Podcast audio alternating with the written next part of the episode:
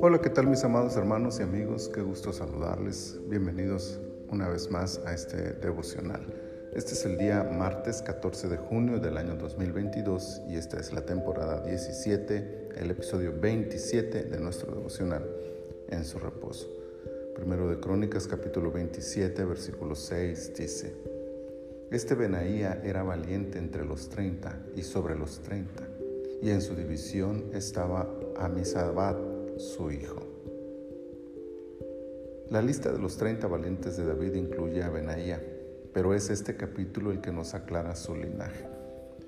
Era hijo del sumo sacerdote Joiada, luego entonces era levita, y no cualquier levita, pertenecía a la familia sacerdotal, es decir, se encontraba en la línea de sucesión del sumo sacerdote.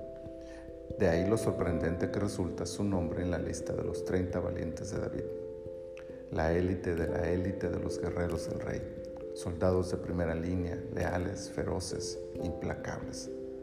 Para aquellos tiempos el caso de Benaía resulta excepcional. Por derecho y por sangre le correspondía ocupar su lugar en el servicio del templo, entre el altar, el lugar santo y quizá algún día llegar a ser el sumo sacerdote de la nación y entrar al lugar santísimo pero él renunció voluntariamente a todo eso para encontrar su lugar en el campo de batalla entre espadas y escudos. Para nuestros tiempos, en que ninguna profesión u oficio es hereditaria y mucho menos el llamamiento al servicio santo de Dios, Benaía es un ejemplo de saber encontrar tu lugar y trascender en el lugar donde el Señor nos coloca. Es igualmente importante reconocer que el servicio a Dios no solo se puede hacer desde el altar de los sacrificios o desde un púlpito moderno, pues Benaía sirvió al rey y por lo tanto a Dios desde su posición como soldado. Y vaya que lo hizo con grandeza.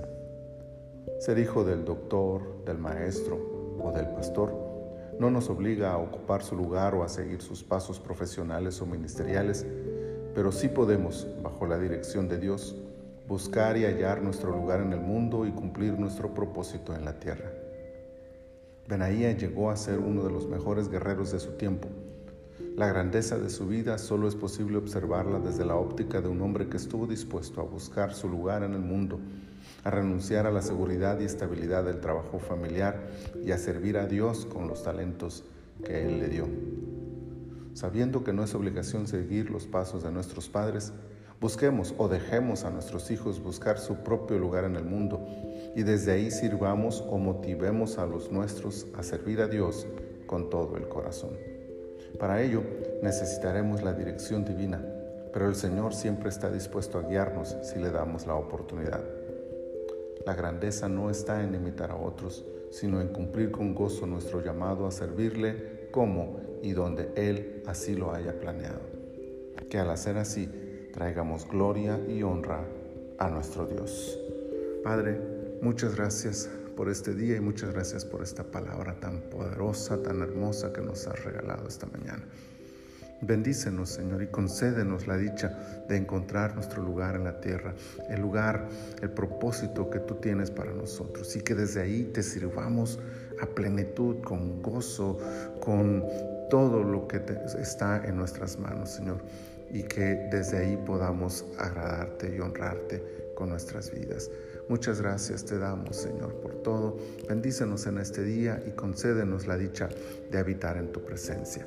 Por Cristo Jesús te lo pedimos. Amén. Amén. Mis amados hermanos, el Señor les bendiga abundantemente.